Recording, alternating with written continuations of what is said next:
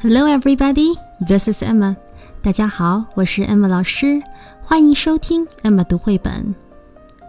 今天我继续朗读《Biscuit》饼干狗系列的《Biscuit》。This is Biscuit. Biscuit is small. Biscuit is yellow. Time for bed, Biscuit. Woof woof. Biscuit wants to play. Time for bed, Biscuit. Woof woof. Biscuit wants a snack.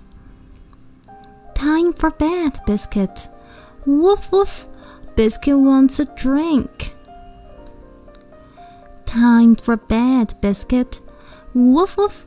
Biscuit wants to hear a story. Time for bed, Biscuit. Woof woof. Biscuit wants his blanket.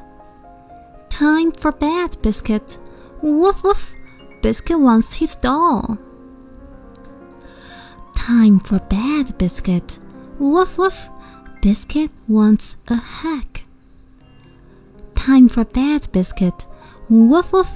Biscuit wants a kiss. Time for bed, Biscuit. Woof woof.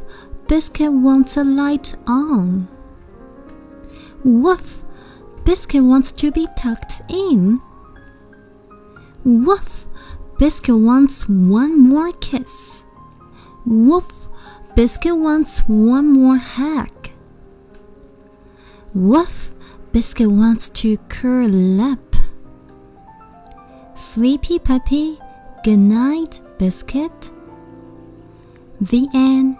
Thanks for listening. See you next time. Good night. 拜拜。